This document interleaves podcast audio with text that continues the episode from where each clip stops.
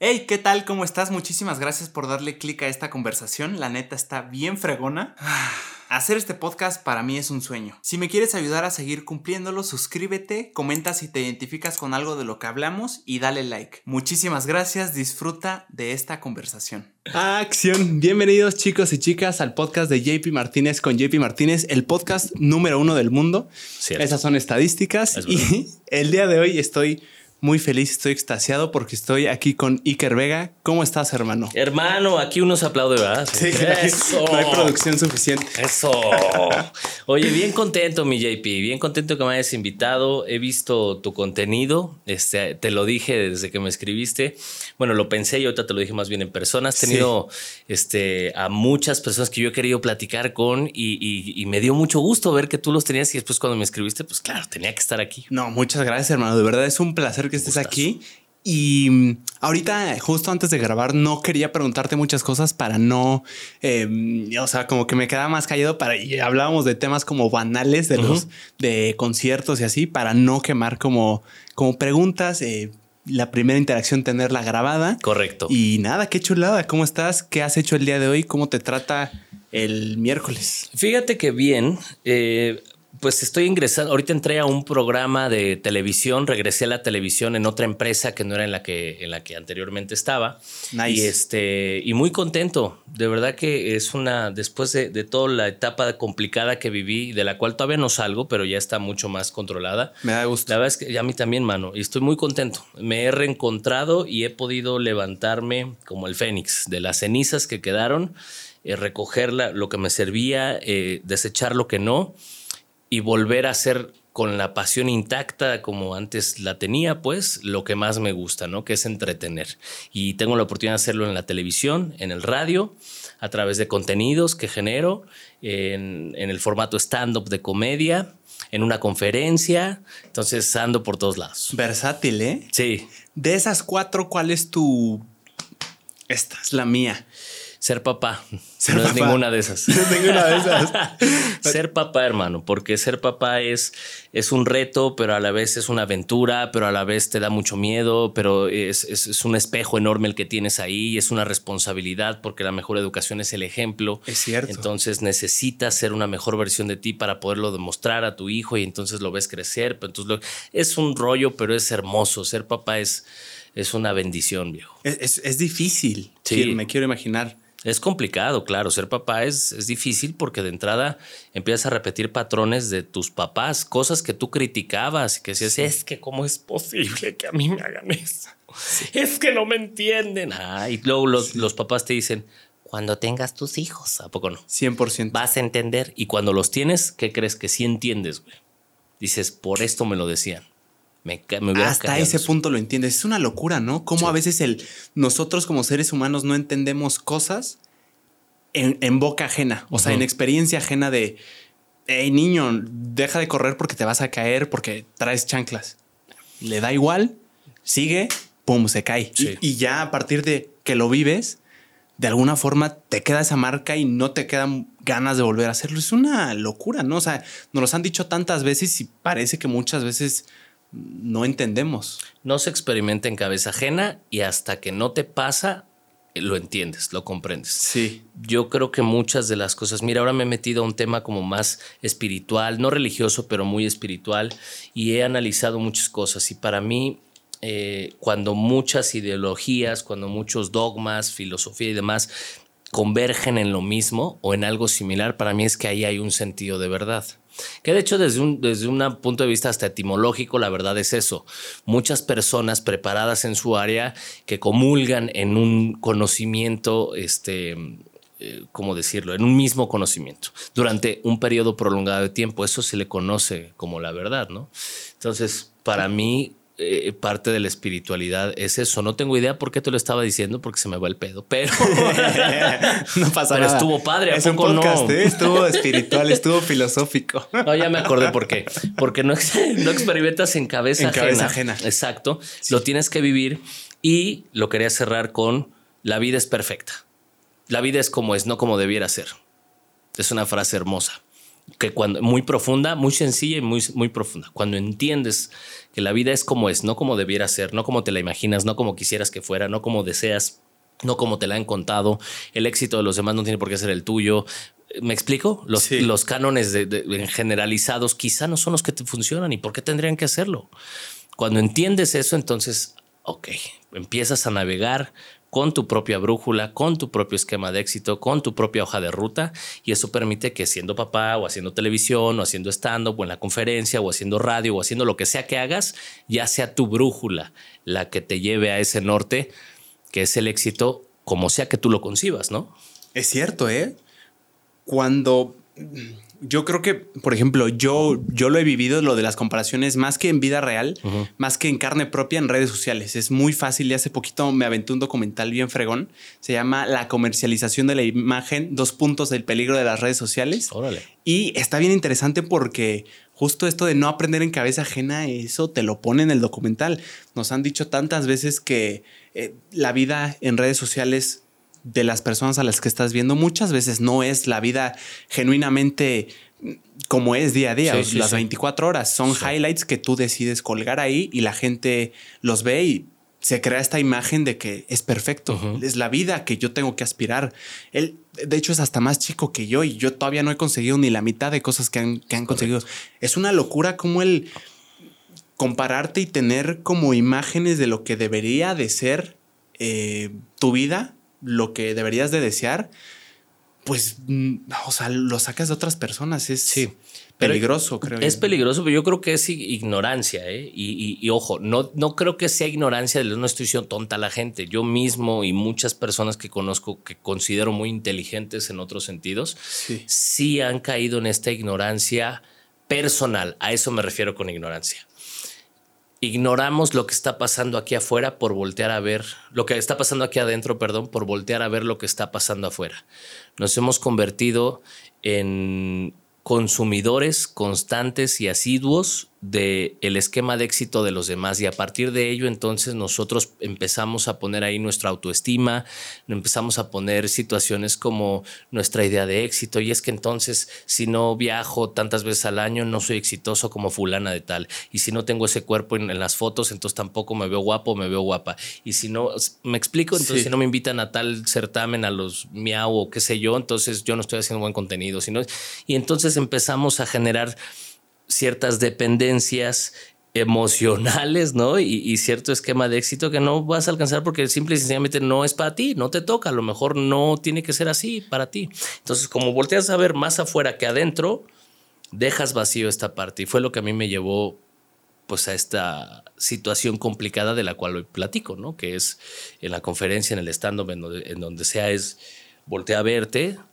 ve a terapia, volteate a ver aquí adentro primero antes de tratar de cumplir con el esquema de éxito que te han dicho que es. Sí, es real, ¿eh? Y también quiero ver el otro punto, Iker, el hecho de compararte con alguien más o con un colega o alguien que está haciendo algo similar a ti, deja tú que esté haciendo algo similar a ti, que tenga al menos tu misma edad. El hecho de voltearte a ver, no sé, me parece que eh, quizá es razonable pensar que tiene cierto sentido compararte como forma de, motivación, quizá, o de, oye, si él puede, es un testimonio de que probablemente yo también puedo, tengo las mismas capacidades que esta persona. ¿Hasta qué punto crees que es sano compararte con alguien más? Hasta el punto en el que lo eres consciente. Por ejemplo, yo admiro mucho lo que haces, te lo dije. Muchas no gracias. es cebollazo, es, cierto. yo este, también, hermano. Gracias. Qué chulada. Gracias, gracias. y me dio mucho gusto que me invitaras. genuinamente me emocioné y dije, qué chido, voy a poder platicar con este vato a quien admiro y que ha platicado y sacado buenas cosas de sus invitados. Muchas Ojalá yo pueda dejarle algo a tus seguidores y así hacer este mensaje, eh, una resonancia, un tema de eco. Pero respondiendo a tu pregunta, te admiro y todo, y tú me decías, de Rogan, ¿no? Sí. Y decía, es que si él lo ha hecho, me, voy a quedar con esa frase, fíjate, se me, se me va a quedar grabada porque es, muy bonita. Ya hay alguien que lo ha hecho mil veces o dos mil veces, significa que yo también puedo. Eres consciente y estás usando ese esquema, no como, eh, yo lo estoy viendo como eh, tu guía de ruta, estás, estás como, no este tema de, ¿cómo le llaman? De... ¿Destino o qué? Mm, es que tiene su, su decreto. Ya. No, necesariamente como este decreto de solamente lo pides y, lo, y ya y por magia aparece. No sino porque he visto y te hice dos, tres preguntas, sé que has ido más allá de ella y estás haciendo consciente el proceso que quizá llevó a un personaje como él a lograr lo que ha logrado y estás no solamente haciendo eso, sino apalancándote de una estrategia que estoy seguro tienes porque escribiste algunas cosas ahí, porque sabes cuál es tu consola, porque sabes microfonear, porque me explico, en lo hiciste consciente, no es perseguir por perseguir y hacerlo banal, superfluo y sin sentido, sino es, ok, ese es la meta o por ahí es, o ¿qué tengo que hacer para llegar? Entonces, el hacerlo consciente, eso es lo que marca la diferencia entre solamente querer simular algo que viste en las redes o alguien o tener, digamos, esa conciencia vacía, ¿no? Porque necesitas que, que, te la llenen y trabajarla. O sea, lo que estás haciendo tú y están, estamos tratando de hacer varios es conscientemente inspirarnos en alguien, pero no depender de ello para sentirnos bien que es, yo creo, requiere de mucha madurez, ¿no, Iker? Creo que justo esa diferenciación que acabas de hacer, que acabas de decir de el compararte para saber que puedes estar ahí, puedes lograr ese objetivo porque tienes las mismas capacidades a puta, qué decepción que él sí, yo no. Sí. Creo que requiere de mucha madurez para pues para afrontarlo, es un madrazo. Creo que primero a tu ego y pues a tu pues es un madrazo, creo yo. Sí, sí, sí, yo, yo también lo creo, pero también creo que el ego dijiste, el ego son tres letras, E-G-O, el gran oponente, le llaman muchos. No había oído esa, ¿eh? El gran oponente. Eh, si no lo sabes escuchar de la manera en la que lo tienes que escuchar, yo no creo que el ego sea bueno ni malo como las emociones. Yo creo que simplemente está y está para algo. Existe. Existe y, y es inevitable. ¿No? Es, es, inherente a la condición humana. Sin embargo, ¿qué hagas con él? ¿Cómo lo escuches? ¿Qué tanto le hagas caso? ¿Qué tanto dependas de esa situación? ¿No? Es, es lo que hace la diferencia. Hay una analogía muy bonita que habla de, la, digo en la conferencia, por cierto, que habla de las emociones. Y es las, no nos enseñan a, a enfrentar las emociones, viejo. De hecho, vivimos una sociedad tan atrasada en ese sentido que estamos muy lejos de encontrar una felicidad sistémica como la tiene Dinamarca, que lleva cuarenta y tantos años siendo el país con el índice de felicidad, el número uno del índice de felicidad mundial, y existe ese índice. ¿Dinamarca? creo que es Dinamarca. ¿Alguna vez fue Finlandia, tengo entendido?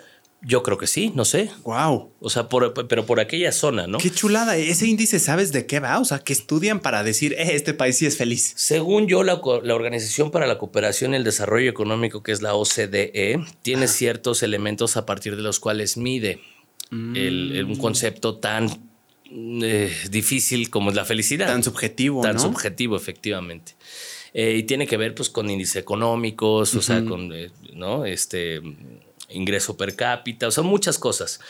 Pero al final lo, tienen esta medición, este instrumento ya muy, muy hecho. Y lo que me llama la atención es que allá, entre otras cosas, les, les enseñan, y a eso iba con la analogía de la conferencia, les enseñan a los niños a que las emociones no son buenas ni malas, son emociones. Son como peces en una pecera y tú eres el agua. Tienes que aprender a ver cómo pasan las emociones, observarlas, aprender lo que te están, porque por algo las generas, es un estímulo ¿no? A eh, una respuesta a un estímulo externo, una circunstancia cualquiera que ésta sea, y en el, momento en que aprendas a dejarlas pasar, ¿no? tendrás eh, la posibilidad de transitar de ellas sin aferrarte a una, ¿no? Entonces, son seres humanos que mm. perfectamente desde chiquitos les pueden contar. Eh, yo no sabía, pero creo que Blancanieves, o no me acuerdo, muchos de estos cuentos son de allá. originalmente los escribieron. En Dinamarca. sí. Y no son finales felices no son los de Disney. No me digas. Se mueren o se suicida la princesa. y así se los cuentan a los niños. No. Sí. ¿Qué tan bien crees que sea eso? No, tan pues bueno? si tienen toda la formación de allá, es bueno. Es cierto. Ahorita me escandalizó por, probablemente por la cultura en la que estoy inmerso. Y a mí me pasó lo mismo cuando me enteré y lo leí en un libro de una mujer que está casada con un danés que se llama Cómo crear, cómo criar niños felices. Búsquenlo.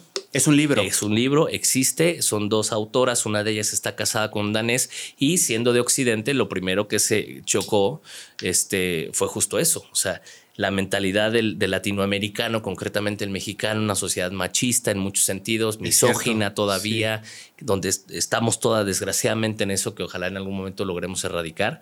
Y este vato que era pues ella decía como que fluía, ¿no? O sea, pero es que no tenemos dinero, pero, ok, pues vamos a hacer dinero. Pero es que lo dices bien fácil. Pues no, no es fácil, pero es una circunstancia que ahorita esté que tenemos que hacerle frente. Si me pongo como tú, no lo voy a resolver. ¿Sabes? Este tema de te vas a caer, te vas a caer, te vas a caer, te vas a caer. En lugar allá, y te ponen los ejemplos, me encanta porque dicen al hijo, en lugar de decir te vas a caer, te vas a caer, le dicen cosas como si te subes ahí, te puedes caer. Te puedes. Te puedes caer o no. No lo estás condicionando a que se va a caer. Porque aquí es, te vas a caer, te vas a caer y te caes y sobre que te caes ahí, te, ahora te va a poner un chingadazo, ¿no? Va a quedar. Sí. Y te lo ponen. Entonces te duele el trancazo y te duele el que te da la mamá. Sí. Entonces es un cambio que aparentemente es mínimo, ¿cierto? Pero que con, con cuando se suma a otros se convierte ya en, en un sistema a través del cual crecen los niños a jóvenes, jóvenes con inteligencia emocional, que después son adultos con inteligencia emocional y que entonces pues no tienen problemas sociales como los que aquí todavía están muy, muy arraigados. Qué interesante. ¿eh? Para un tema así, hace poquito oí una frase bien fregona que era, me parece que de un politólogo, no recuerdo su nombre, que decía, para cambiar a un país, muchos creen que lo que tienes que empezar a cambiar es la educación de los niños decía, yo al contrario pienso que para cambiar un país tienes que cambiar primero la educación de los adultos. Y decía, es que si cambiamos, si no cambiamos la de los adultos primero es un círculo vicioso porque el que está influyendo directamente al niño es el adulto. Así es. Si educamos al adulto, el adulto va a educar de buena forma al niño. Y, pero, o sea, también veo el punto de que sí, los niños son el futuro y eventualmente cuando crezcas, pero pues al niño lo influye el adulto y ya está. Porque son, es que yo no creo que sea excluyente una cosa de la otra, fíjate. Yo creo que es, el sistema de educación tendría que preparar a los niños en eso y en educación financiera, por ejemplo. Nos educan para ser empleados, para cobrar cada 15 días. Eso es cierto. No nos educan para emprender, para arriesgarte, no, no te enseñan cómo cobrar, cómo hacer una factura, el SAT. Entonces llegas de repente a la, a la vida productiva, a una chamba, en donde no te declaran impuestos, me pasó fíjense muy bien. Ellos no, te, como trabajo en varias empresas y una sí me declaraba impuestos ya ah. automático y otro no, yo le doy cinco años al fisco, no me busquen, por favor, ya voy a pagar. Por favor, no me metan a la cárcel. Mi hijo está pequeño, tiene seis años. y así, en exclusiva el lunes, ¿no? Sí, el clip. Eh, sí, el locutor. vale, madre. El locutor queretano es encarcelado. Sí. Y la foto de tu podcast atrás. Exacto. Y mi thumbnail así. Oh. sí, entonces no te enseñan a cobrar, no te enseñan muchas cosas y tendrían que. No te enseñan a, ganar más de lo que gastas, no te enseñan a ahorrar, pero también a invertir, no te enseñan. Nada nos enseña. Entonces, a chingadazos tienes que aprender muchas de esas cosas y cuando lo aprendes, ya tienes una hipoteca, ya debes no sé cuánta renta, ya tienes, ¿sabes? Ya tienes dos hijos está cabrón. Sí. Yo pondría en el sistema de educación inteligencia emocional en todos los aspectos que se puede enfrentar y eh, educación financiera para los chavitos, desde chavitos. ¿Chavitos qué? A ¿Secundaria? ¿Primaria? no, mi hijo va a entrar a primaria, tiene seis años, va a entrar a primera primaria y le escogí la escuela en gran parte porque tiene esas dos cosas. Le dan yoga para niños, inteligencia emocional y un taller de emprendedurismo a los ah, seis años. O sea, ¿qué es primero de primaria? Primero de primaria va a entrar de siete, pues, eh, primero de primaria, y ya le van a enseñar eso. ¿Esa sería para ti una escuela ideal? Para mí hay que ver cómo lo desarrollan, pero en el papel se ve muy padre. Pero que tenga inteligencia emocional y enseñanza de... Educación financiera. Educación financiera. Y lo demás, obviamente. Pues, Que es importante, ¿no? Sí, o sea, sí. Quiero que mi hijo sea inteligente, que tenga conversación, que lea, que tenga un léxico amplio, que pueda comunicar coherentemente una idea, que use eh, la retórica, que, eh, ¿sabes? O sea, eso me interesa, pero no quiero, o sea, que se sepa de memoria las fechas, ni, o sea, no es mi prioridad. Mi prioridad es que ojalá logremos tener un sistema educativo como el que tienen otros países en donde las fortalezas las impulsan con todo y las debilidades las fortalecen. Ya. Está el ejemplo de Luciano Pavarotti, que su familia fue, creo que todos son abogados o contadores. Y no me acuerdo. ¿El, cantante de ópera? Pavarotti, sí. Su familia me parece que eran contadores, abogados, no me acuerdo. Si le hubieran hecho a Luciano Pavarotti o Luciano, Luciano, no sé cómo se pronuncie, lo mismo que hacen muchas familias en este país, pues tendríamos a un abogado quizá frustrado o a un contador quizá frustrado con una voz espectacular, totalmente desperdiciada. ¿Qué es esto de es lo que hacen las familias en su mayoría mexicanas? Exactamente qué es. Em, Una educación de, hey, tu papá y abuelo son contadores. Pues tiene, tenemos el buffet, dijo, tenemos el... ay, ¿Cómo te vas a dedicar a otra cosa, sabes? Y a lo mejor el, eh, es que pasa mucho. Locura, hermano, es que también veo el punto. ¿Cuánta gente no llega y le dice, es que yo quiero ser actor?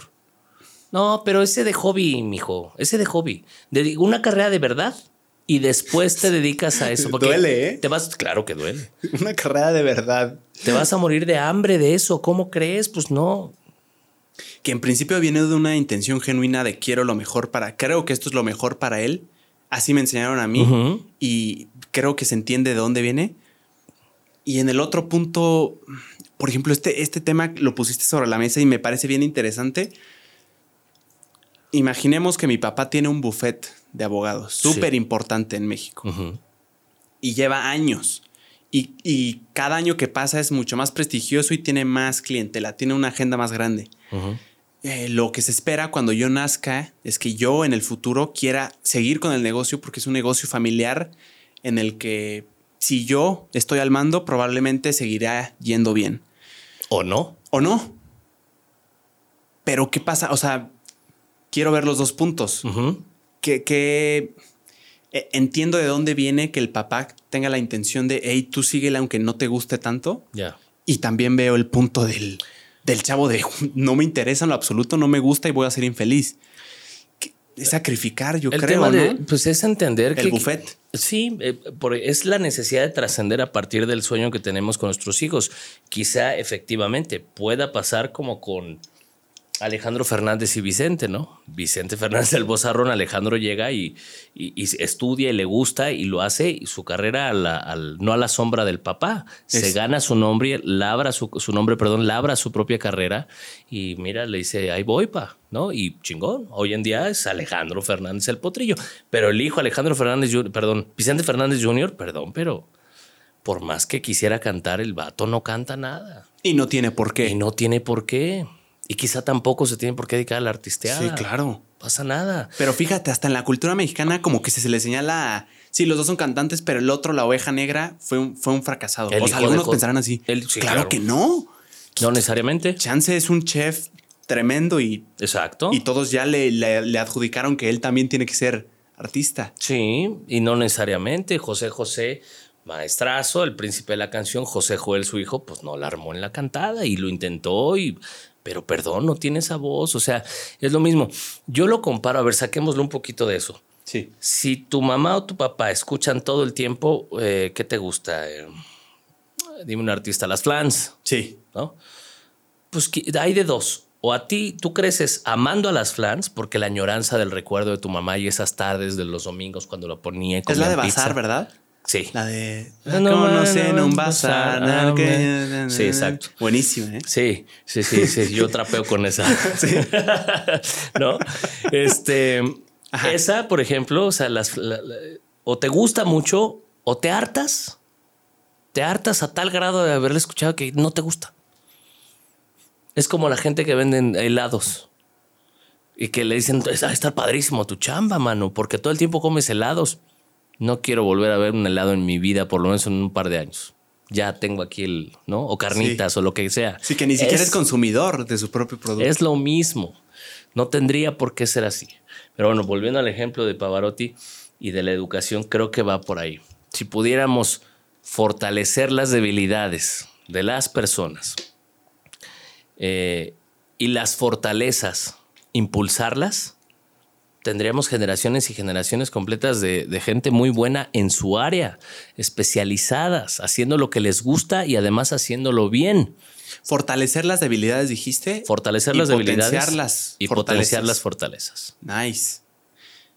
Ahora, ahorita que, dij- que dijiste eso de que el sistema está hecho para generar empleados, Creo que sí. mm, no sé a qué iba con esto, pero tenía una buena premisa. no, pero regresemos a. Ahorita se me viene a la mente. Sí. Eh, sí, entonces una escuela ideal. A mí me parece muy razonable que se tenga educación financiera. Desde chiquitos, nivel primaria, nunca lo había considerado, pero lo de la inteligencia emocional creo que es, es esencial. Esto, esto que dices de se nos ha enseñado a reprimir nuestros sentimientos. Sí. ¿De dónde crees que venga? ¿Por qué? ¿Es en México? ¿Es Yo creo que sí, mayormente en México. No sé si en otros países latinoamericanos, pero en México eh, lo tengo muy bien ubicado. En este viaje de introspección que he tenido los últimos dos años, año y medio por lo menos, después de todo el, difícil momento que vivió, la difícil etapa, este, el oscurantismo le llamo yo de mi vida, sí estuvo complicado. Eh, he leído mucho, he ido a muchas terapias, he buscado espiritualidad en muchas eh, corrientes, ¿no? No me he quedado con una sola. Y dentro de eso ubiqué que socialmente en nuestro país es parte de la idiosincrasia del mexicano el reprimir ciertas emociones y sentimientos, porque el mostrarte vulnerable automáticamente es un síntoma, un reflejo y una señal de debilidad es sí? de debilidad. Y entonces eh, a los niños les dicen, no llores. ¿O qué? ¿Eres niña o qué? Los machitos no lloran. Pórtese como hombre. ¿A poco no? Sí, Y sí. lo crecimos escuchando. Incluso un niño va corriendo, una niña, lo que sea, para no entrar en el género, eh, va corriendo y se tropieza y se cae, se mete un chingadazo. ¿Qué decimos? Automáticamente, no llores, no llores, ya, ya, ya, ya, ya, ya, ya, no llores, no llores. Es la respuesta. Sí, la qué no. ¿Por qué no llores, güey? Pues se acaba de meter un chingadazo. A ver, te meto uno yo a ti, no vas a llorar. Yo pienso al papá, Sí. ¿no? O sea, ¿por qué? Está- déjalo que llore, déjalo que le duele todo y dile qué es lo que va a pasar después y prepáralo para que transite de esa emoción. Pero si lo reprimes, lo reprimes, lo reprimes, lo reprimes, lo reprimes y todo el tiempo lo reprimes, lo reprimes, lo reprimes y aparte le enseñas al hijo o al joven que a través de portarse de cierta manera, que es reprimiendo sus emociones, tiene tu cariño y tu aceptación, tu aprobación, pues entonces lo que tienes en consecuencia son generaciones y generaciones enteras de gente que no asume su responsabilidad sobre sus propias emociones, que están frustrados con la vida y con el mundo y que son capaces de hacer... Eh, que en algún día van a colapsar, Pues ¿no? claro. Es cierto. Claro, y una gente y, y lo colapsan con sustancias, lo con alcohol, eh, como yo lo estaba haciendo antes de, de- de- de tratar de matarme dos veces, ¿no? O sea, lo haces de esa forma, porque creces con un nudo aquí que nadie te enseñó que ahí estaba y que no te enseñan a, desa- a desamarrarlo. Y cuando te das cuenta es porque ya lo traes. Ya. Ya, güey, ya no ya, hay más. Ya fue la última gotita. Como dicen, el pecho no es bodega, güey. O sea, tiene que Nunca había salir. oído esa, ¿eh? No, sí. Está buena, ¿eh? El pecho no es bodega. Mi pecho no es bodega, dicen, y es porque te van a soltar todo el chingadazo. Sí, mano. ¿De, de dónde vendrá esto, Iker? Porque es muy interesante. ¿Tendrá algo que ver con, con nuestro pasado en las guerras, en, en batalla, cuando efectivamente el llorar era una muestra de debilidad hacia el enemigo y es como, güey, no llores porque nos tienen que ver fuertes y nosotros vamos a romper madres y tenemos que imponernos? Ahí te veo sinceramente mucho sentido, quizá esté mal, e- en, en el querer mostrar fortaleza como si fueras un maldito robot. Estaría interesante analizarlo. Yo no soy historiador ni experto, Ni pero tampoco. creo que a partir de 1521 que nos conquistan, por ahí tiene que ver. Porque de entrada nosotros teníamos ciertas creencias, ¿no? O sea, aquí se hacían sacrificios humanos, no olvidemos eso. Creíamos, eran, éramos este, eh, politeístas, ¿no? O sea, teníamos muchas Muchos deidades, exactamente, y llegaron a imponernos uno. Llegaron a decirnos, así es como se piensa. Así, esto que estás haciendo está mal y al que se salía de la ley lo mataban, punto. O sea, no había más, no tenías de otra, ¿no? O sea, ¿creías eso o no creías? Y creo que a partir de la imposición de una condición, ¿no? Pues quizás sí que sí crecimos con esta mentalidad como de, como de agachados, ¿no? Incluso hace poquito estaba hablando, tomé un curso de doblaje con Mario Castañeda, la voz de Goku, Chulada. y de ¿eh? Bruce Willis y de Jim Carrey. ¿De Bruce Willis también? Sí, claro. O sea, es el, es el el, oficial. O sea, donde veas a Bruce, Bruce Willis, Willis hablando su español voz. es él. Sí. Qué locura, ¿eh? y de Don Ramón en el Chavo Animado. O sea, es una pistola. Uf. Un abrazo. Tipazo, además, Mario Castañeda. Wow. Y decía justo, hablaba, ah, es que había un alumno que era español, tío. Y entonces el doblaje de España, coño, que es distinto. Claro. ¿no? Entonces, eh, no, jolines. No. hostia, tío, y decía cosas, eh, pero doblaba hermoso, o sea, se veía muy chingón. Wow. Este, y entonces en algún momento del curso, no sé por qué razón, eh, eh, saca Mario Castañeda esta anécdota y empieza a contar. Es que en Latinoamérica, pues imagínate, la voz de Goku en toda Latinoamérica. Sí. O sea, él es Goku. Acá lo conocemos como Goku. Su voz habla y está bien cagado escuchar a Goku dándote un curso cuatro horas y tú así. Ah, o hablando de otra cosa que no sea. Exacto. De Goku. Que o de Freezer o esas mamás, ¿no? Entonces está chingón. Y yo estaba así, ah, es Goku. Y entonces está dándole y nos dice en Latinoamérica le sorprende mucho cómo, fíjate lo que te voy a decir, una frase que para nosotros es tan común, en México, en toda Latinoamérica le sorprende. ¿Por qué somos tan agachados al decir, mande? Te dicen algo y si no lo percibiste de primera instancia, lo primero que dices es mande. Y mande es de mande, mándeme usted. O sea, usted de la mm. orden, mándeme, mande. Y entonces en, muchas partes de Latinoamérica decía él, eh, les llama la atención porque me dicen algo, yo no escucho y digo, mande. Entonces es como de... Esto decía el alumno español. No, eso lo decía Mario. ¿Mario de dónde es? Mario es mexicano, pero viaja por todo el continente porque es la voz de Goku. Sí. En convenciones, en todos lados. Y entonces, conviviendo con mucha gente y él ubicándolo como mexicano, le decían, ¿por qué ustedes son así? Ah, ok. Porque son tan agachados como pueblo, porque dicen, mande, mándeme. ¿Sabes? Mándeme, o sea, usted mándeme a mí. Usted dé la orden porque yo estoy abajo que usted está arriba. Si usted es el patrón, sí. nada más porque sí. Pon esa simple frase, mande. Nunca lo había analizado en mi vida. Yo ¿eh? tampoco. El mande para mí era un. No entendí. La educación, te dicen incluso, ¿no? Nunca. O sea, sé, sé que mande viene de mandar, pero no, nunca me había. O sea, nunca lo había relacionado. Y quizá tiene que ver, y tiene que ver con todo esto que estamos hablando, y, nos lo venden además como si fuera este, buena educación. Te dicen, fulano de tal, y tú respondes, ¿qué? No se dice qué, se dice mande. Mande, mamá. ¿A poco no? Sí.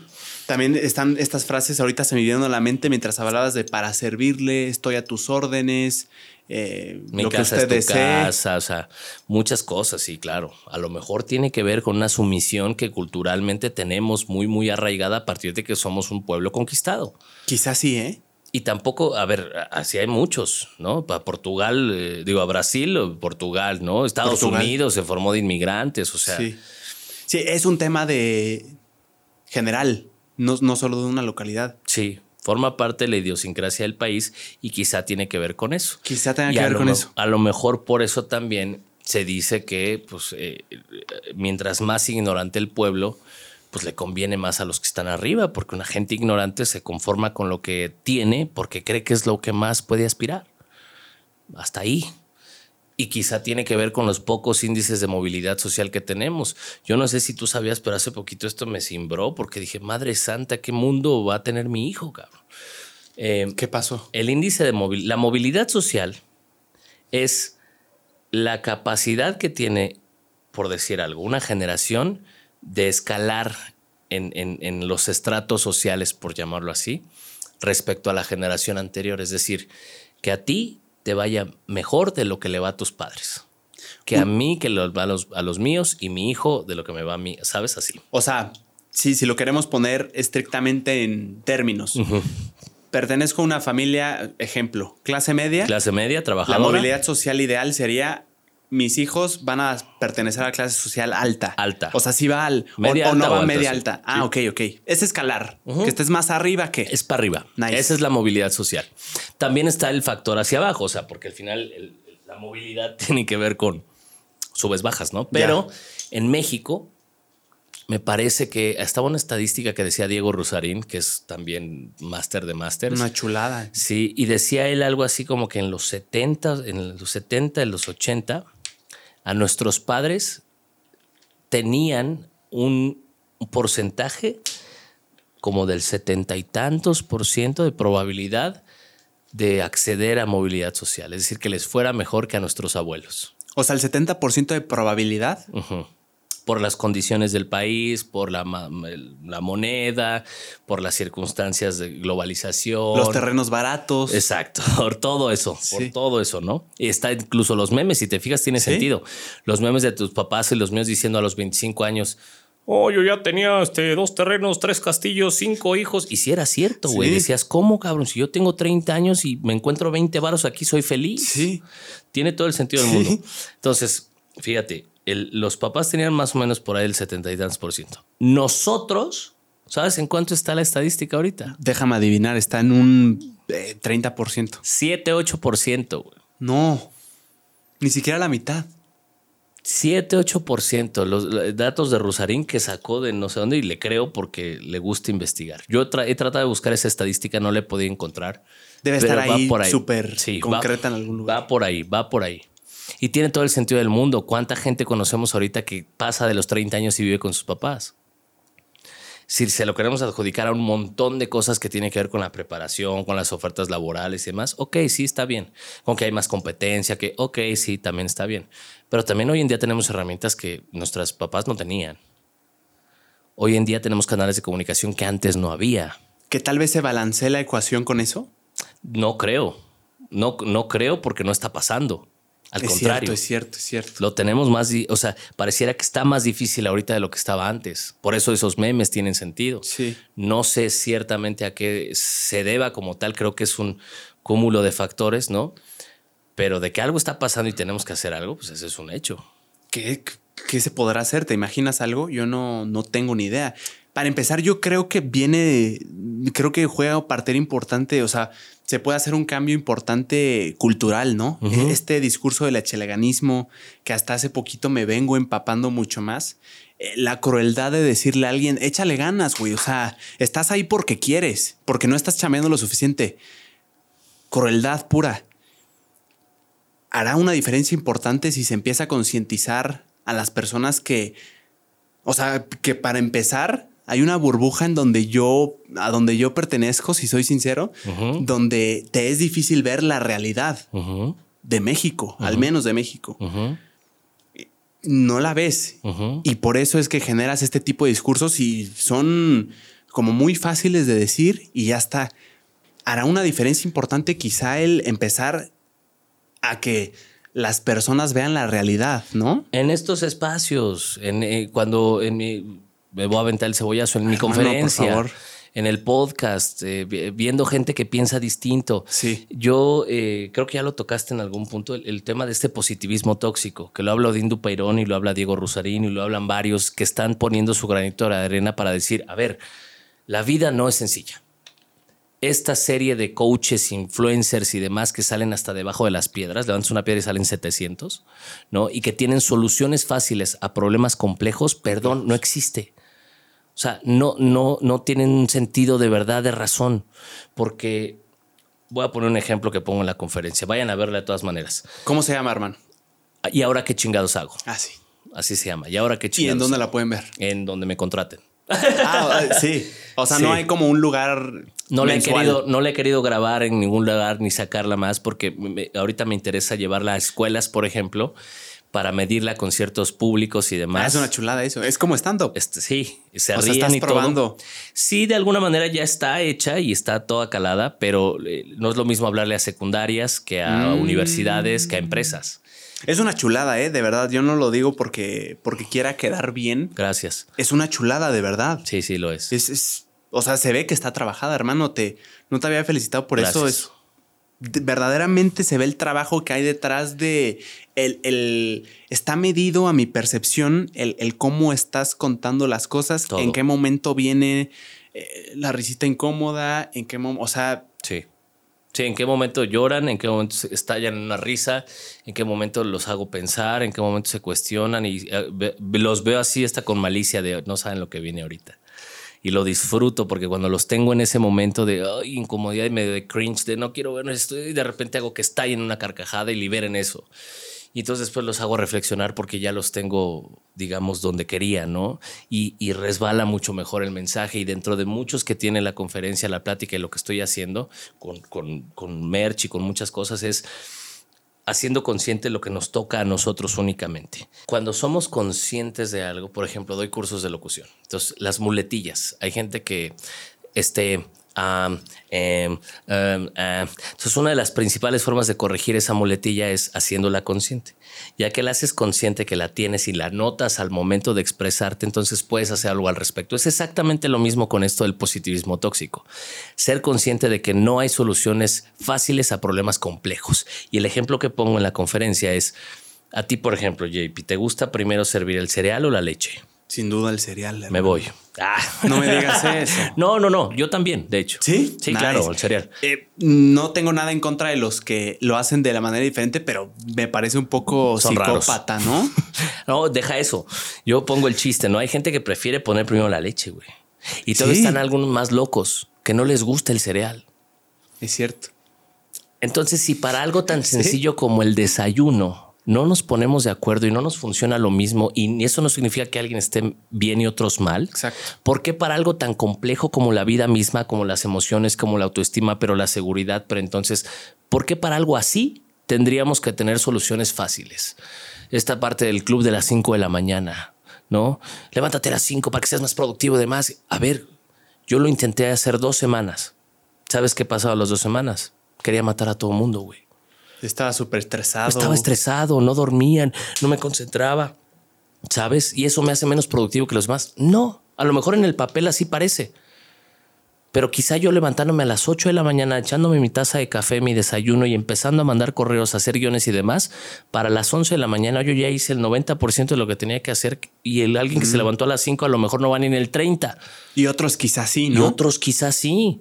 Es un molde distinto. Claro, porque la vida misma es así. Entonces, estos, estas, estas partes de, ¿eh? ¿no? Y los cinco tips para ser productivo. Y haz estos cinco tips y sí o sí serás productivo. ¿Quién dice, güey? Es una fórmula. Ok, la voy a ver, la voy a probar. Pero de ahí que me funcione y que no filtrarlo, ¿sabes? O sea, ser conscientes y ser responsables de filtrarlo. Porque el pedo, sí puedo decir pedo, ¿verdad? Puedes decir lo que quieras. El pedo. Lo que quieras. el problema, pues, el pedo, es que queremos soluciones fáciles porque hoy en día el mundo es así. ¿Quieres cenar? Pides en la aplicación lo que tú quieras, güey. ¿Quieres este, compañía? Abres Tinder. ¿Sabes? O sea, todo está aquí, estímulo, respuesta inmediato. Le hemos perdido el amor al proceso, el amor a lo que cuesta trabajo, porque como ahora todo es sencillo, todo está fácil, todo es a un clic, todo es costo por clic el menor posible, ya no nos enamoramos del proceso y muchas de las cosas que son valiosas en esta vida, como el conocimiento personal, como estar a gusto contigo, con tu entorno, crear un entorno de bien para los demás, ser un ente de cambio y de éxito que pueda llevar a los demás a un punto distinto en donde están, eso requiere esfuerzo. No se hace con un clic pero mucha gente pues cree que sí. Entonces tenemos estos falsos profetas, estos falsos gurús, estas falsas teorías con las que yo respeto mucho a todos, pero perdón, no comulgo. No comulgo, no creo que haya un ABC general que le funcione a todos, no lo creo. Y quizá se estructura así para para generalizar y que llegue a la mayor cantidad de personas posibles, ¿no? Hacerlo atractivo. Es un, es un, alguna estrategia de comunicación, quiero pensar. Esto del echaleganismo, de que el pobre es pobre porque quiere, es, es, es una corriente del positivismo tóxico. Totalmente. Sí. Sí. Es, es una solución. Vamos a desmantelarlo. El pobre es pobre porque quiere. El problema grande sí. es la pobreza, quiero entender. Ok. Y la solución, o sea, de, ese discurso. Desde pues. ese discurso, desde ese discurso, sí. Sí, el valemadrismo y la hueva que le da la gente y el conformismo, ah, quizá. Sí, pero el problema que se quiere resolver es la pobreza y la solución es échale ganas y trabaja, ¿no? Es, es el problema grande con la solución. ¿Sabes qué pasa? Que yo no creo que ni siquiera quieran resolver un problema yo eh, de verdad lo veo tan grave en muchos eh, coaches, influencers y pseudo, ¿no? Eh, que de verdad yo no creo siquiera que, quieran resolver un problema. Lo que quieren son likes, lo que quieren son reproducciones en muchos casos. Te das cuenta cuando es algo genuino, ¿sabes? Porque justo primero tienen la solución antes de plantearte el, caminito este de oro, ¿no? El caminito este fácil, la escalerita de tres pasos para resolver tu vida cuando realmente hay como una solución o por lo menos una propuesta o un acercamiento a algo que tú puedas moldear, que sea maleable a tu condición y circunstancia y que digas, esto sí me jala, a mí JP esto sí me jala, esto sí me hace sentido, voy a probar a hacer esto, entonces ahí sí es algo genuino. Pero seamos honestos, ¿cuántos de estos falsos gurús, profetas y demás este, tienen realmente una, un planteamiento de solución? Yo lo veo más bien como moldes, como domis. O sea, de estos que los teléfonos que no tienen software adentro están vacíos, se ven bonitos en la vitrina, bien cool, pero no te jalan pa' ni madre. Sí, es un discurso fácil, ¿no? O sea, fácil de comprender y, y, de que se permee, ¿no? Pasa lo mismo, por ejemplo. Por ejemplo, yo digo, ve a terapia. Yo lo digo, no soy ni experto, ni coach, ni pretendo erigirme como tal, ¿eh? Eh, yo pasé por un proceso de depresión muy fuerte, muy fuerte, depresión severa crónica diagnosticada, trastorno de ansiedad generalizado, tengo un trastorno en el ciclo circadiano, es decir, mi cerebro no sabe cuándo es de día y de noche, cuánto dormir y cuánto no, y esto genera otro tipo de problemas. Entonces, tengo una condición de salud diagnosticada que propició muchas cosas. Dentro de esas cosas, dos intentos de suicidio que sobreviví, que me llevaron a estar nueve semanas en un anexo, porque aquí no hay clínicas psiquiátricas. Ojalá haya pronto, entiendo que quienes están ahorita al mando están pensando en, eso y se están abocando, me consta, em, y ojalá se logre pronto, porque lo que tenía yo, yo no se trata eh, en un anexo. Eh, claro. Era la única forma en la que yo no me iba a matar, por eso me metieron ahí. Pero fueron momentos muy difíciles. Entonces, creo que eh, saliendo de toda esta situación, lo que quise hacer es darle la vuelta a esa energía y en lugar de vender una solución fácil o erigirme como el, no sé, el, ¿sabes? El paladín del suicidio, antisuicidio y demás, no me interesa. Lo que yo digo es, ve a terapia. ¿Por qué? Porque esto no es la solución. No te estoy planteando una solución como tal. Estoy planteando que toques la puerta y digas, oiga, creo que tengo un problema, busco ayuda. Una posibilidad, ¿no? Busco ayuda y a partir de ahí que empieces tu proceso, tu proceso que costará esfuerzo, que costará introspección, llanto, lágrimas, mucho, sabes, reflexión, pero que eventualmente trabajando y enamorándote del proceso te va a llevar a donde quieres estar anímica y emocionalmente, hermano.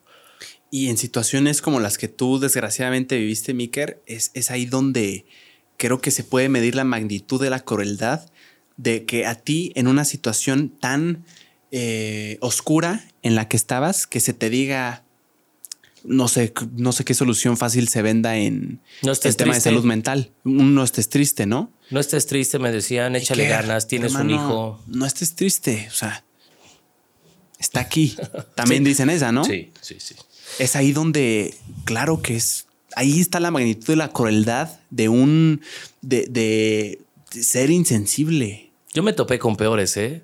Porque además me dedico a un medio que es generalmente muy, muy cruel en muchos sentidos. Hay gente muy valiosa dentro de, gente que yo atesoro y aprecio mucho. Y también hay una bola de mierda, perdón que lo diga así, pero existen. Y ustedes saben quiénes son. O sea, de verdad, o sea, gente que decía, hubo alguien que me dijo, si te hubieras querido matar, te matas, güey. Tú no te querías matar, tú, te querías, tú querías llamar la atención. Me quedé callado, por respeto, pero quería darle un madrazo en ese momento a quien me lo dijo, porque entonces fíjate nada más lo fuerte de esto, JP. Es, no, no, ni siquiera logré satisfacerte, o sea, porque no me maté, güey. O sea, porque estoy vivo, te decepcioné. Sí, porque no te atreviste ni siquiera, ¿eh? Porque no, no, porque no lo logré, porque sí me atreví. A mí me rescataron del suelo en un charco de sangre, me reanimaron y me llevaron al hospital. Me cosieron todo el brazo porque me rebané las venas dos veces. O sea, sí lo hice. Pero como no lo logré, es decir, como no estoy en un ataúd tres metros bajo tierra, decepcioné a este pobre imbécil que eso me dijo. No, es una falta de humanidad y de empatía total, mano. Es un tema que raya en lo grotesco, güey. Sí. Y querías llamar la atención, me sonó terrible. Tú querías llamar la atención. Si te hubieras querido matar, te aventas a las vías del tren. Perdón. Perdón por no consultarte antes para ver qué forma me mata más rápido. Pendejo, tenía ganas de decir, ¿no? Imagínate nomás el coraje que me dio. Sí. O sea, no, y así hubo varios, ¿eh? o sea, no fue una persona, fueron varios los que yo sé que a mis espaldas dijeron eso y decían eso. Ahora, ¿crees que genuinamente ¿había maldad en eso o es más un... ¿Qué ignorancia? Ajá. Parte de las dos. O sea, no importa, es- estuvo horrible y ya está. Sí. Pero lo que quiero entender es cómo se podría solucionar este tipo de insensibilización. O sea, que Pues, eh, no, o mira, sea, no, sé. no, no, no sé si quizá no sea maldad pura. Yo no sé si a esa persona, a un familiar, le pase algo, o no se lo deseo, pero si le pasara lo mismo, sería capaz de, de decir esa estupidez que a mí me dijo. Yo creo que lo pensaría dos veces. Yo creo que a lo mejor se preocuparía. Sí. Algún familiar, un tío, un primo, un vecino, un hijo, yo qué sé. Alguien cercano. Sucede que hasta que no nos pasa, como con el COVID al principio, ¿te acuerdas? Sí, lo ves súper lejano. Que había gente que decía, no, hombre, esa Eso madre es en China, existe, ¿eh? güey. Sí, claro, aquí no. Sí. Y de repente brocas, a un tío le da y dices, ay, güey, está más cerca de lo que pensaba, güey. Y luego al vecino, ay, güey, ya está aquí al ladito, güey. Ah, entonces sí existe, güey. Es cierto, ¿eh? no lo había existe. visto así. Eso Ver es, los un- problemas lejanos. es una falta de empatía. Es, es un, es un tema de si no me pasa a mí, me vale madre. Mientras no me afecte a mí, ya los demás se los lleva la chingada. Yo aquí estoy con mis cosas, ¿no? O sea, es una falta de empatía, deshumanización eh, brutal, brutal, brutal. Un discurso de hasta de a mí eso no me pasa, ¿no?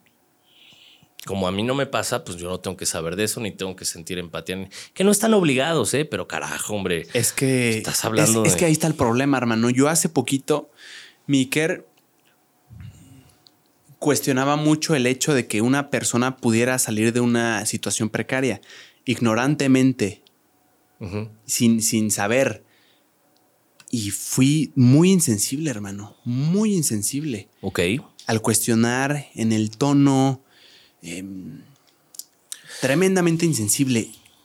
Y después de informarme, ahora entiendo la crueldad de las palabras, de los tonos que alguna vez usé para referirme a una situación muy compleja y, y tratarla como nada, que es, que es como lo que tú estás diciendo. O sea, es una persona que te dijo una tremenda crueldad, Sí. tremenda, horripilante.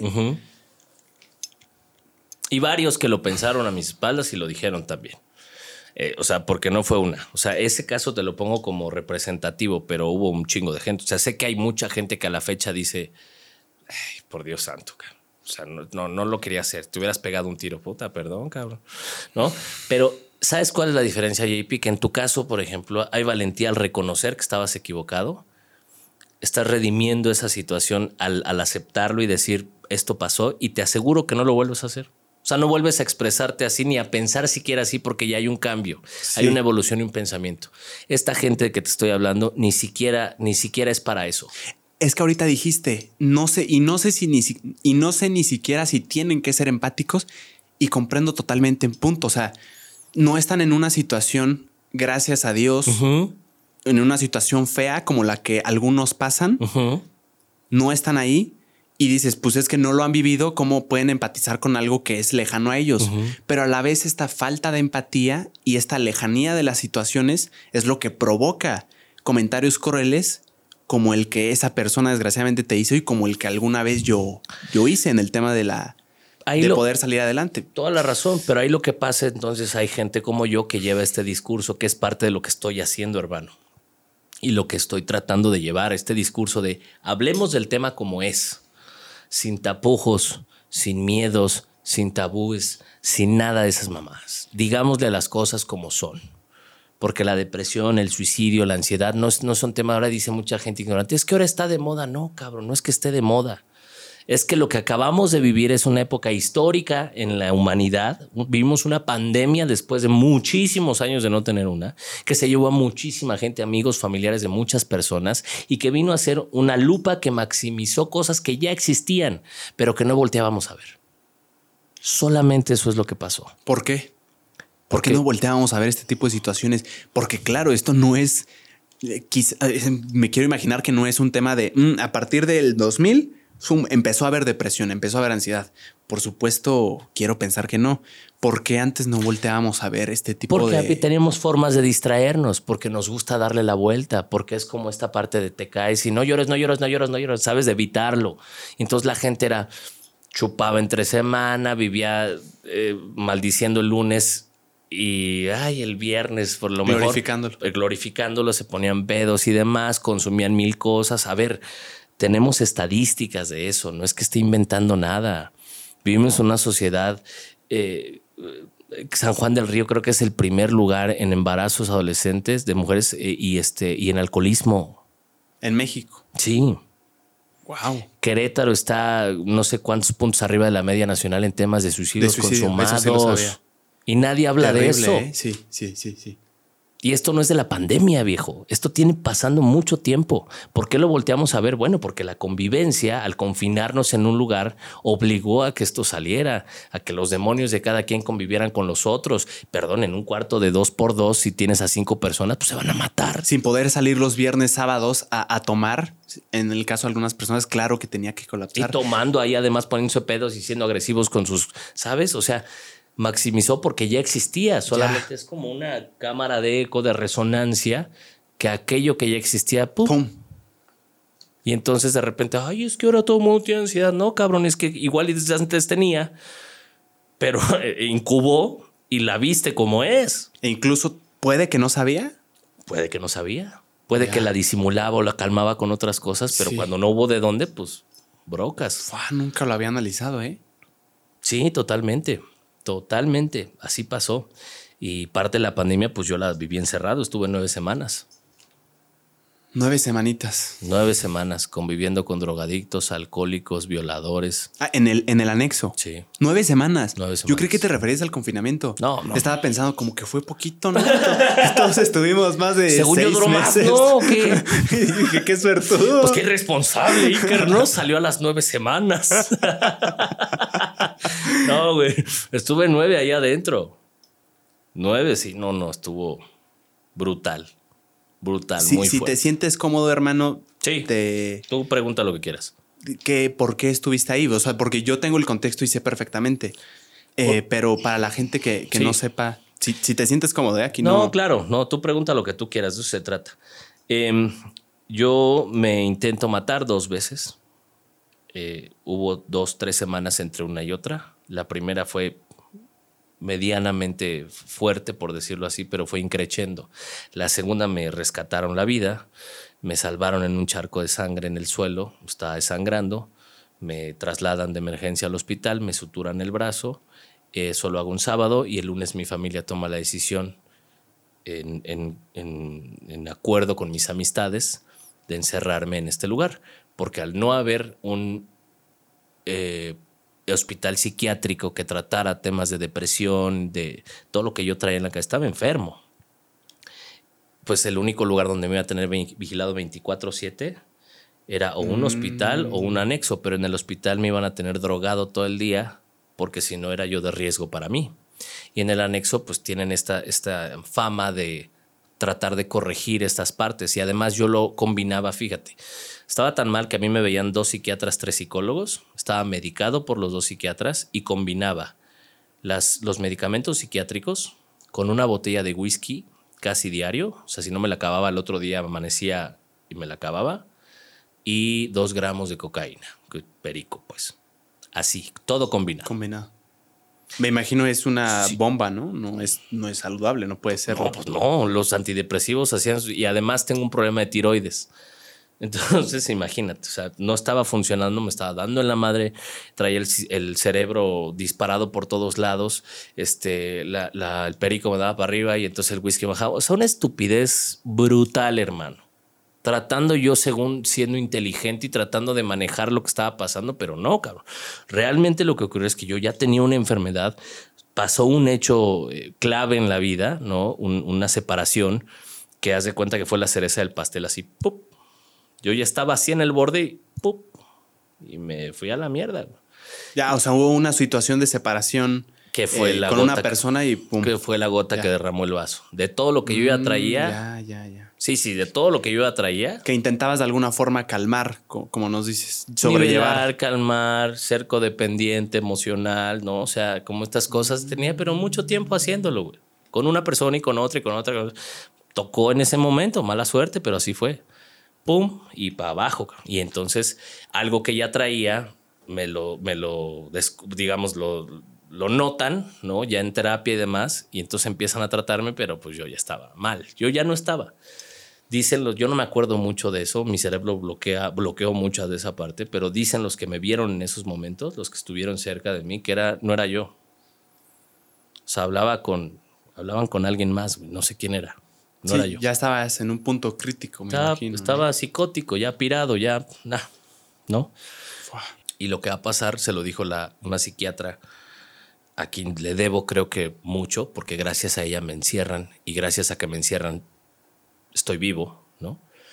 Le dijo a mi mamá, este, este vato se va, se va, lo va a volver a intentar y no solo lo va a volver a intentar, sino que la próxima vez lo va a lograr, quizá. Eso es lo que está buscando. O sea, le está buscando morirse. No está buscando que lo vean. No está buscando que, como decía el imbécil ese, ¿no? Sí. No, no. Este bueno está jugando. Y ya se los demostró. Entonces, o hacemos porque mi familia no me quería encerrar. Mi familia iba por el tema del hospital. Imagínate. Imagínate. Es que, ¿cómo le dices a una familia, oye, se va a morir? No, no, no. Eso y la solución, un anexo. O sea, enciérralo. ¿Quién quiere? No, obviamente no es la solución, pero hermano, creo que está, digo, no son lugares agradables, lo tengo que decir.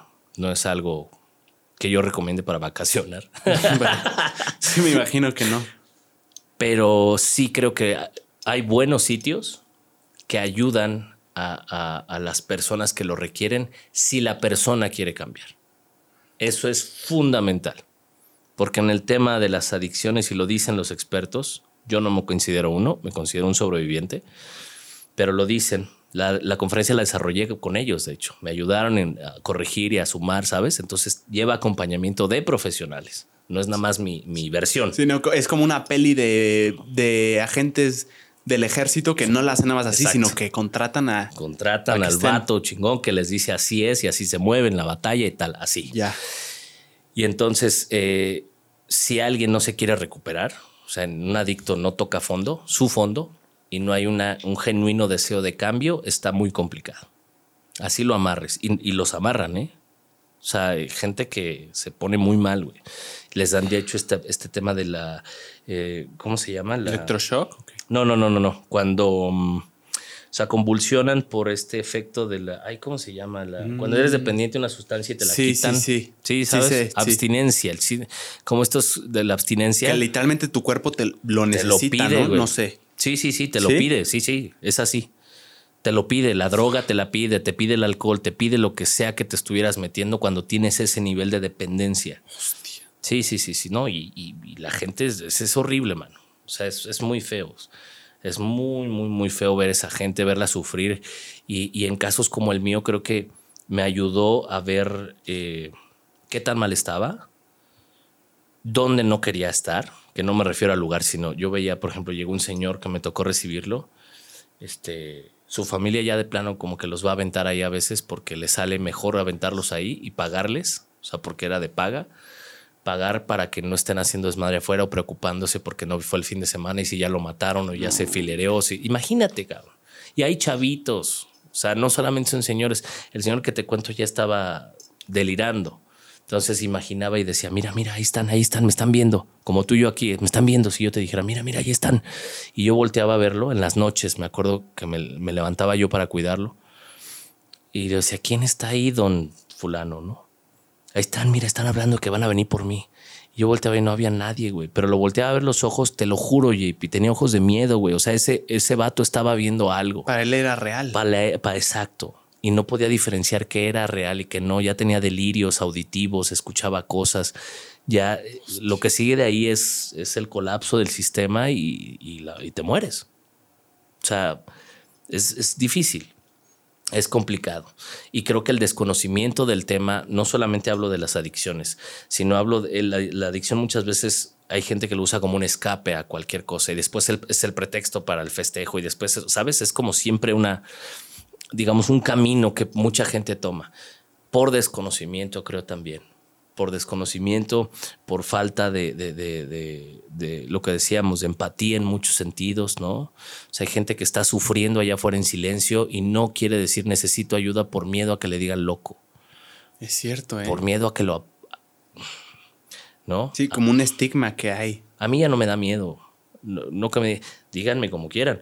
Y me han dicho, me han dicho. A partir de ahí hubo un estigma. Eh, tampoco me interesa hacerlo personal, ¿sabes? O sea, me refiero a... Em, como culparlos. No, no, no como culparlos. Más bien no es un tema de, ahora yo voy a ser la figura que lleve este mensaje. No, hombre. No, no, no, no, no. Al contrario. Es más bien eh, esto me pasó a mí, ojalá que no le pase a, más banda, ¿no? No, y sin duda con tu experiencia personal y aprendizaje que evidentemente tuviste, sin duda puedes ayudar a alguien que esté pasando una situación similar, ¿no? La verdad, eso es lo que quiero. Eso es lo que quiero.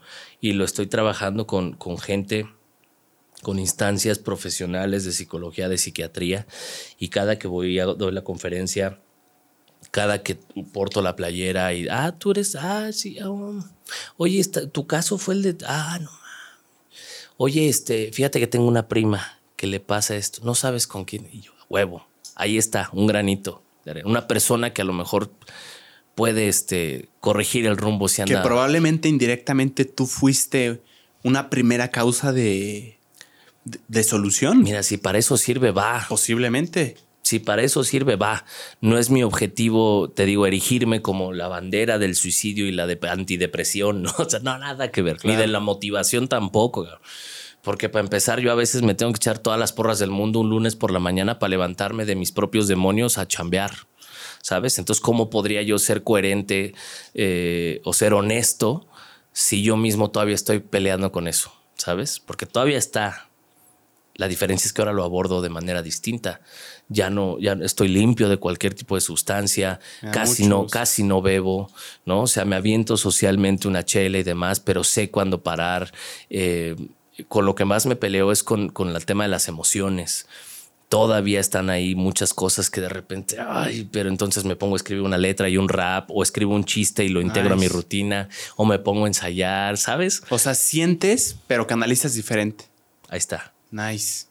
Ahí está. Tengo, tengo una, digamos, un punching bag. El ejercicio, hermano. El ejercicio es porque mi cerebro no genera las mismas endorfinas que un cerebro normal, entonces hay que echarle la mano. Mm, curioso. Hace poquito el documental que te digo en las redes sociales había un caso que abordaban de eh, París, me parece, un chico que era adicto eh, a las redes sociales. Estamos hablando de me parece que dijo un promedio de 10 horas de uso diario. o sea, literal estaba con con, con la psicóloga, psiquiatra, no sé qué era, y, estaba como, se, se, podía ver como un poco ansioso de que no estaba usando su, su teléfono. Y la psicóloga decía que mm, en, en, algunos casos una buena forma de canalizar como este tipo de pendencias que, que según sus palabras y lo que yo logré a, captar, eh, eh, las endorfinas que produce el, el, ver un video es comprobado. Endorfina, endorfina, o sea, tu cerebro se acostumbra tanto que si lo quieres canalizar en una cosa que no sea dañina como estar en redes sociales, ella decía que funcionaba mucho deportes extremos, extremos. E, skate, eh, no sé qué otros extremos, eh, deportes extremos, pero es que me está imaginando las motos así, pero no creo que sea viable para, bueno, para muchas personas. Motocross, eh, ¿no? Bici, bici de montaña, no sé si, si contaría, pero el chapulineo, deporte extremo. Aunque yo tengo conocidos que les gusta, ¿eh? Saludos. Ese es un tema bien interesante, hermano. Sí. He oído opiniones de, este tema del chapulineo que me parecen muy válidas de ambos, ambos sentidos. A ver, eh, el chapulineo, para el que no tenga el contexto, es tienes un buen amigo que tiene una novia. O no un buen amigo, un, conocido. Un conocido también, sí. Ok. Sí, porque entre charolastras así es. pero tiene que ser, o sea, no tiene que ser un amigo que considere cercano. Mira, si es un buen buen amigo y cercano, yo creo que sí ya es, una chingadera, no es chapulineo, es chingadera. Ok, pero, pero en términos para, o sea, para darle definición, chapulineo, ¿eh? pero chapulineo, según tú, es con, con cualquier persona que conozcas pero que sí haya cierto, o sea, no un güey que te viste una vez. Exacto, exacto. Que sí haya cierta camaradería, cierto, sabes, como, ¿no? O sea, un día yo fui a tu casa, un día te invité una peda, ¿sabes? Como que sí hay cierta cercanía. Ya, me late esa. Ok, entonces poniendo el contexto, tú tienes un buen amigo, esto es el chapulineo. Tienes un buen amigo, tienes, bueno, un buen amigo nuevo otra vez. Tienes un conocido que tiene una novia. Sí Y el chapulineo, chapulinear, el acto chapulinear es eh, Bajársela. bajársela, exacto. O no necesariamente tronar y luego, luego le tiran el perro. Ya. Bien. De las dos me han pasado. Bien, poniendo estos términos y poniendo la definición, los dos puntos para verlo es no es que he oído, no es no es una agachada porque hay una decisión personal, una motivación de, ok, ya no quiero estar contigo porque prefiero a esta otra persona, partiendo de la premisa de que la persona quiso moverse de esa persona inicial Claro. para irse con el amigo. Claro. Yo veo esa postura y me parece lógica. Sí. Ahora, la otra es, güey, es una agachada porque de tantas personas que hay en el mundo tú decides ir con la persona con la que yo estaba relacionada sentimentalmente. ¿Qué opinas tú, Mick? Yo las dos. O sea, estoy contigo full. Las dos me parecen muy válidas. Sin embargo, hay un punto ahí muy importante. El no hacerse güey. ¿Por qué lo digo? Vamos a suponer, a ver, un supuesto. Tú andas con alguien, Ajá. ¿no? Y eh, no somos BFF, ¿no? Este, pero hay, hay una relación. Yo ya te invité una vez a algún show mío. Te tuve en mi podcast. Me estuviste en mi, tu podcast, de repente coincidimos en otro lado, o sea, ya nos Ándale. llevamos, ¿no? Y me ves y ¿qué onda? Ay, ¿Qué onda, ¿Qué onda? JP? ¿Qué ¿Cómo estás, carnal? Bien, ¿sabes? Sí. No somos así íntimos, pero ya hay un- una camaradería chingona. Sí, no te cuento mis, mis oscuridades, pero sí es un gustazo ver a Lick. Exacto. Nice. Es- ¿No? Y es recíproco, acá, Sí. chingón. Y de repente, la chava con la que eh, anduviste, tu pareja, este, bye, ¿no? Yo, si, si, si, si tu pareja eh, me, atraía o, yo la veía, no me atraía, pero la veía como ah, da cierto atractivo. Antes de cualquier cosa, si es que fuera el caso, yo no soy así, no me late, pero yo sentí, siento esa obligación de decirte. ¿Sabes? Como, oye, JP, este, ¿tienes bronca, güey? Ya pasó cierto tiempo. Porque es, es inevitable, güey. O sea, te vi con esta persona, sé que fue importante para ti, sé que tú fuiste importante para esa persona. eh, conviví con los dos cuando estaban juntos. Eso, güey. Se me hace una, perdón, se me hace una jalada de los cabellos, hacerme güey, por eso te digo, hacerme güey, como, ay, no, pues es que ella decidió, o él decidió ya no estar con, no, sabes, como, y entonces, pues, pues yo le entré, Sí. es así, yo creo. Ahora te pregunta esta persona. Tú, tú- le preguntas a esta persona, oye, ¿no tienes bronca? Te dice, sí, sí tengo bronca. Ya me pasó, ¿Qué, qué pasa? ya me pasó, alguna vez alguien se acercó conmigo, es que yo no sé si escojo mal amistades o qué, pero tengo saludos otra vez. Viejo, soy el máster del chapulineo. O sea, para que me chapulineen. que te chapulineen, Sí, nice. sí, sí, sí, sí. De No. hecho, con la última mujer con la que salí formalmente, una venezolana muy guapa, saludos. Este, cuando valió todo, ¿no? Porque pues así tuvo que ser, tuvo que ser. Claro.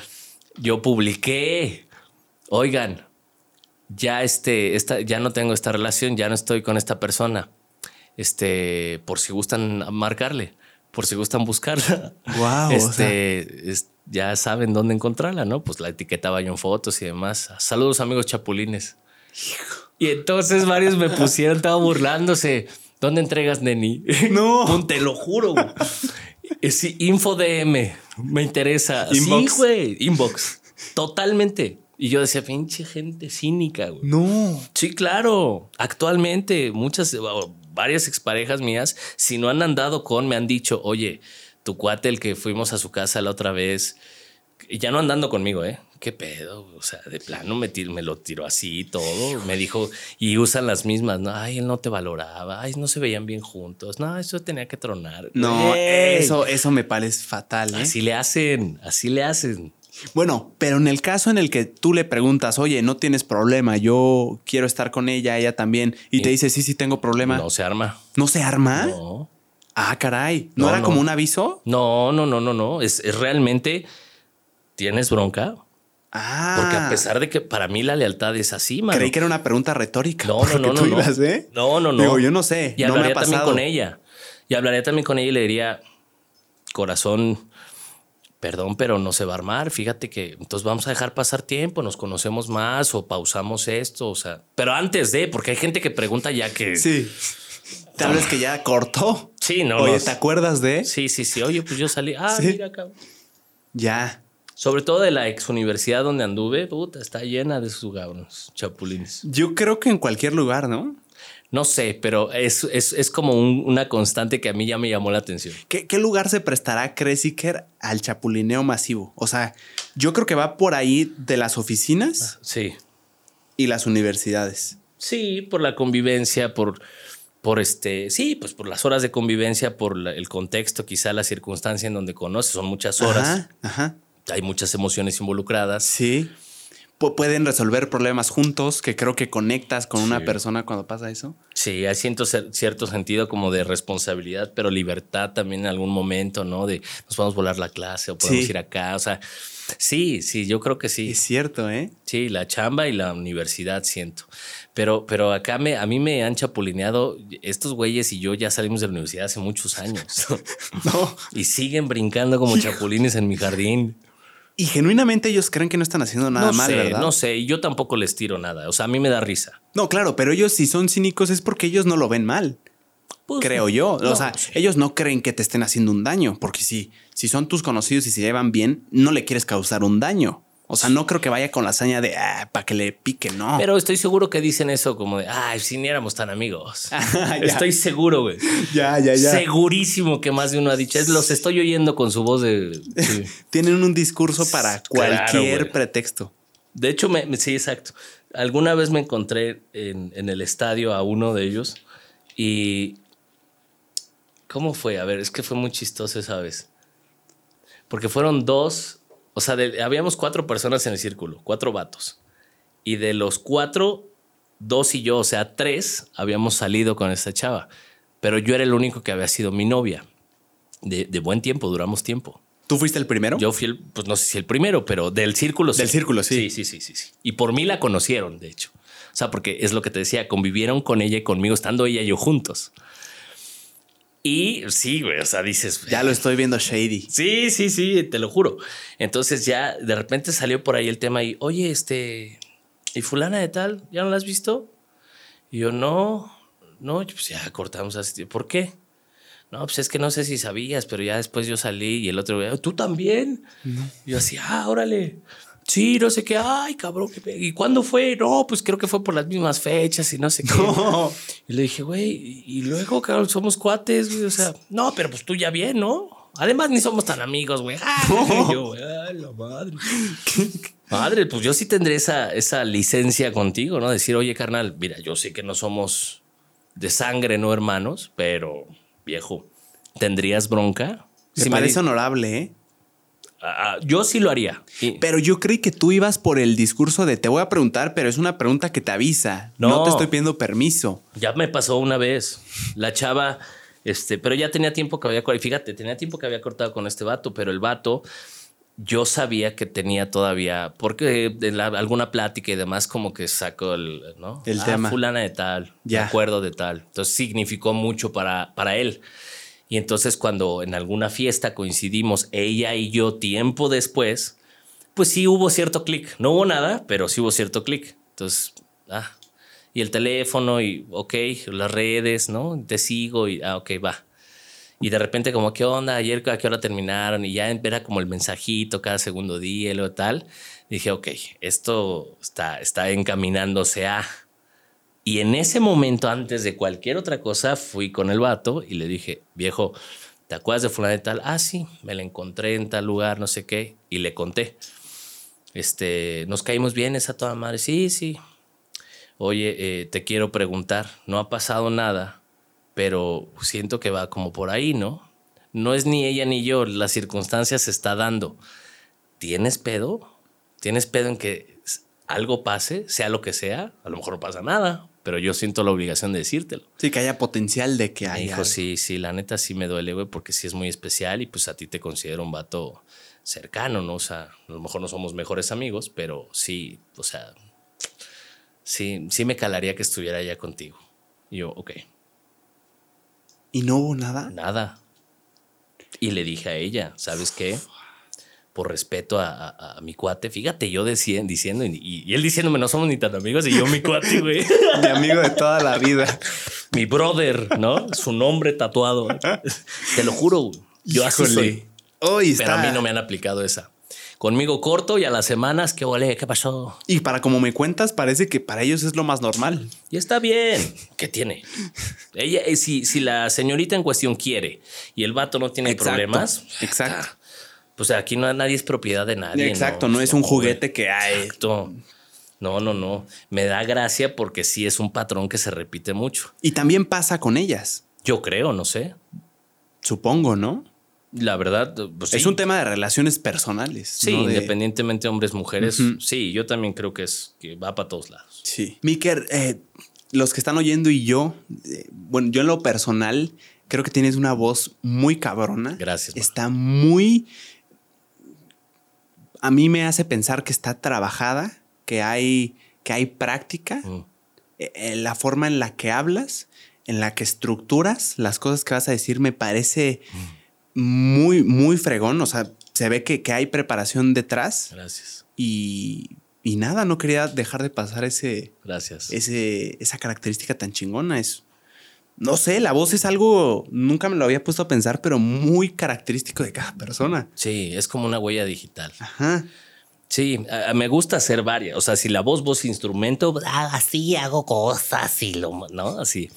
Pero en general me gusta hablar y me gusta comunicar y me gusta entretener. Yo descubrí mi vocación de vida en el entretenimiento, sea haciendo radio, sea haciendo un podcast, sea haciendo televisión, sea haciendo una conferencia, subiéndome al escenario, hacer reír en el formato stand-up. Esté haciendo lo que esté haciendo, si yo logro entretener a alguien más, para mí estoy en el buen camino. Me gusta, me apasiona hacer entretenimiento. Eh, tengo límites, hay cosas que no haría por entretener como lastimar a alguien, como burlarme de alguien, como que esos valores los tengo muy, muy marcados. No sería desleal, ya te lo demostré en varios ejemplos, ¿no? No sería desleal para nada, eh, con tal de entretener. Para mí, en ese sentido, el fin no justifica los medios, ¿no? Si el fin es entretener, bueno, el medio no tendría por qué ser tener que pasar encima de nadie. Sí, pisotear a alguien. Nada de eso, ¿no? Para mí eso no es entretenimiento, es una chingadera y ya disfrazada de lo que quieras, pero no es algo que yo haría. Y he tenido en esta carrera, llevo ya 16, voy a cumplir 17 años haciendo esto. Empecé muy chavito y empecé desde abajo, me ponía la botarga, jalaba los cables, llevaba los cafés, sacaba las copias. Yo no entré por palancas, me gané mi lugar. Luego estuve a punto de perderlo con todo esto de la enfermedad porque pensaban que yo estaba pedo en las cabinas y cuál, pues yo estaba, en ese momento no estaba consumiendo en, el trabajo, por decirlo así, cuando esta etapa fuerte que te digo es cuando yo tomé un receso de la chamba y no iba a trabajar. Sí, porque ya no me imagino ya ni siquiera posible. No, no podía, güey. No podía levantarme de la cama. ¿Tú crees que iba a salir pedo al aire? Pues ni siquiera podía levantarme. Pero bueno. Entonces estuve a punto de perderlo. Tuve que recuperarme hace dos años, poquito menos, recuperarme en todos los sentidos, darle otro enfoque a mi vida, otra perspectiva, documentarme, eh, prepararme, estudiar mucho, abrir mi mente y corazón, enfrentar los pensamientos limitantes que tenía, tratar de ampliar mi panorama. Eh, y, buscar la manera elocuente, inteligente y creativa para hacer llegar el mensaje que hoy me interesa hacer llegar, que no es otro más que seamos responsables de lo que nos toca vivir, de lo que sentimos y de lo que hacemos. Porque esta vida es difícil, sí, pero vale la pena vivirla. Nice. Y te lo dice alguien que estaba convencido de no querer estar aquí. Es eso. Tremendo, ¿eh? E, esta, bueno, e, este mensaje bien chingón, potenciada con esta voz tan característica. hace poquito estaba oyendo, eh, hace poquito oí que, que, un orador experimentado, quiero, quiero pensar, decía que las voces graves son mucho más eh, atractivas de atención. O sea, si yo hablo, o sea, si yo hablo grave, como que la, la gente, naturalmente él decía que ponías más atención, como que captaba más. ¿Tú crees que sea cierto a una voz así como súper agudita, chillona? Eh, Tiene hay- sentido, ¿no? Hay estudios, o sea, doy un curso de locución Sí. profesional y vemos eso, cómo matizar los tonos agudos y graves, el sentido de credibilidad perdón, que le da a alguien a un mensaje a partir del tono que utilizas. Y ciertamente el grave es, da seriedad, da solemnidad. Alguien que habla con una voz grave es alguien varonil, serio. ¿No? O sea, como que tiene cierto mensaje poderoso. Sí, o sea, que va en serio, ¿no? Sí, ¿no? Nice. Sin embargo, el matizar y el saber que tu voz puede de ir planita, planita, planita. Por ejemplo, este es mi tono medio. y De repente subir agudos porque lo que te quiero decir necesita que cierta emoción sea eh, eh, provocada a través de mi mensaje para después hacerla un poco más grave y decirte que realmente el mensaje es otro. Eso es Wow, delicioso. Eso es delicioso. Ah, o sea, ir, ir de matices. Claro, que no seas plano, que no seas flat en la voz, que no hables todo el tiempo así y bajo. Es César Évora, un actor muy famoso que tiene voz de villano y habla, hola, ¿cómo está? O sea, está padre, pero llega un momento en que, ok, ya, güey. Ok. Eh, me pone 200 de Magna, por favor. y me checa las llantas a 32. Sucede que saldré a carretera. Llega un momento en que dices, ya, güey, habla bien, por Dios, ¿no? Sí. ¿Estás de acuerdo? Sí, estoy de acuerdo. Ok. Este, y alguien que también hable así como Disney Channel todo el tiempo. ¡Wow! Es increíble. Dice este güey que se metió. En una conferencia siento que no podría, o sea, no que no sea posible, sino que eh, siento que una voz grave te la tomas más en serio. Yo juego con todo eso. Y además juego con la- el movimiento del escenario. Sí, claro. de dónde está el escenario. Y además juego, es que son muchos factores Sí, para sí, ser sí. buen orador y buen comunicador y hablar en público. Yo uso la herramienta de mi voz que tengo muy trabajada y muy estudiada porque sé hasta dónde me va a dar, de aquí hasta allá. Y si alguien está no poniéndome atención, tengo recursos de proxémica, es decir, romper esa barrera personal de los cinco metros para poder acercarme, bajar un poco a tono grave y de repente antes de llegar justamente quedarme callado. Como el maestro, ¿te acuerdas? Cuando estabas en la clase y no estabas poniendo atención y el maestro Sí. se daba cuenta, está, sí, lo que hacía era caminar hacia ti, quedarse callado y todo automáticamente tu cerebro te decía, hey, güey, aquí había un ruido que no estabas prestando atención, pero ya no está ese ruido. Sospechoso. Pon atención, pon atención, pon atención, voltea, ¿a poco no? Sí. Y era instantáneo que volteabas y, ¿ah? Y de nada lo tenías aquí. ¿Qué, qué pedo? ¿Qué Sí, pedo? ¿qué pasó? ¿Qué pasó? No está poniendo atención, no sé qué, ¿a poco no? Sí. Esos mismos recursos y técnicas. Entonces tiene que ver con varias cosas. La comunicación es algo precioso, hermano, y es algo que hacemos muchos o tenemos la facultad, quienes tenemos una voz, quienes podemos escuchar, quienes podemos ver medianamente bien, ¿no? Porque tenemos miopía, astigmatismo y otras cosas. Sí. Pero podemos comunicar. Y no solo la voz, 80% de la comunicación es no verbal. 80%. Eso quiere decir que antes de que yo diga una sola palabra, yo ya te dije 80% de lo que tenías que saber de mí. Si sabes leer eso y prestar atención, ya sabes cómo llegarle a esa persona. Si aparte lo combinas con una correcta técnica de modulación y de matices en, voz, con una buena técnica de tren de pensamiento para saber cómo organizar una idea que sea atractiva desde el principio, que desglose la información que necesito que sepas, porque es la que yo te quiero dar, y que después remate con una cereza que te dejo caer así suavecito, estás del otro lado. Ideal. Porque es delicioso. Dices, hablar con ese cabrón es delicioso. Se cabrón. oyó como un combo perfecto, la neta. Lo es. Última cosa, mi Iker. Dime. Locu- tú, Iker, locutor de radio. Sí. ¿Qué no se puede decir en la radio? Al aire. Verga. Nada más. Es que hay una nueva legislación que permite un poco y amplía ah, sí. Algunas sí, amplía algunas cosas. Claro, depende mucho de la línea editorial de la empresa en la que Ah. trabajes. Que es, la línea editorial es lo que marca el director de la empresa sobre ciertos temas, sobre cier- y obviamente ciertos lenguajes, ¿no? Mm. Hay algunas cadenas que permiten que sus locutores se expresen de cierta manera con ciertos regionalismos o modismos y demás. Por eso de repente vas al norte y puedes escuchar un chingao, ¿no? Sin problema en una estación de radio grupera. Mm. O vas al sur donde son muy mal hablados y de repente también hay lugares donde se sueltan un, un- cualquier tipo de palabra, ¿no? Pero tengo entendido hay una especie de comisión, ¿no? Que regula eso, que multa. Bueno, sí, porque el, el espectro del aire donde se mueve la, la frecuencia modulada o la amplitud modulada trabaja por una concesión. Eso que se mueve en el aire le pertenece a la nación, no le pertenece a la marca, ni a la empresa, ni a la frecuencia. Es como la luz. O sea, la luz es, es Le pertenece a la nación. la transmisión de la luz. Sí, y está concesionada. Entonces te pueden desde multar la estación de radio hasta quitarte la concesión y decir usted no vuelve a transmitir más. O Se sea, y, puede. y hay una lista de palabras que sí no puedes. No decir. como tal. O, no o sea, en tu caso de tu experiencia de esto no, hermano. Te las da, o sea, sí, de- no sé si gobernación, la Secretaría a través de la de Comunicaciones y Transportes y la Ley Federal de Radio y Televisión tengan el listado de los 10 palabras que no puedes decir. No lo sé. Pero sí sé que hay medios donde te dicen, mira, aquí groserías no decimos, ¿ok? Y no hablamos de estos temas. Güey entra en grosería. Yo, no, o sea, en, en tus casos donde has. no, yo he dicho güey muchas veces. Güey, tonto, evidentemente. No, pues no, no. pasa nada. Pendejo. No, pendejo, puta, puto, este, pipí, popó, eh, como cosas que puedan. Ay, sobre todo. Yo creo que pinche todavía no. O sea, ¿sí la puedes decir? No, Y todas estas que dijiste tampoco. tampoco.